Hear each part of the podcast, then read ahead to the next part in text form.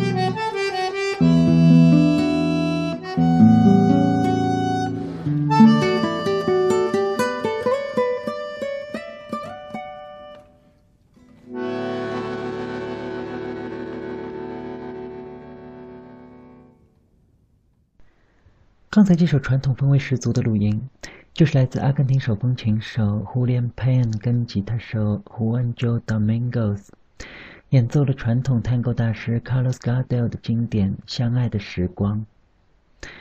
记得刚开始听探戈的时候，就是从很多音乐家翻版的探戈唱片开始入门，再慢慢的追根溯源，找到那些经典探戈的原版录音。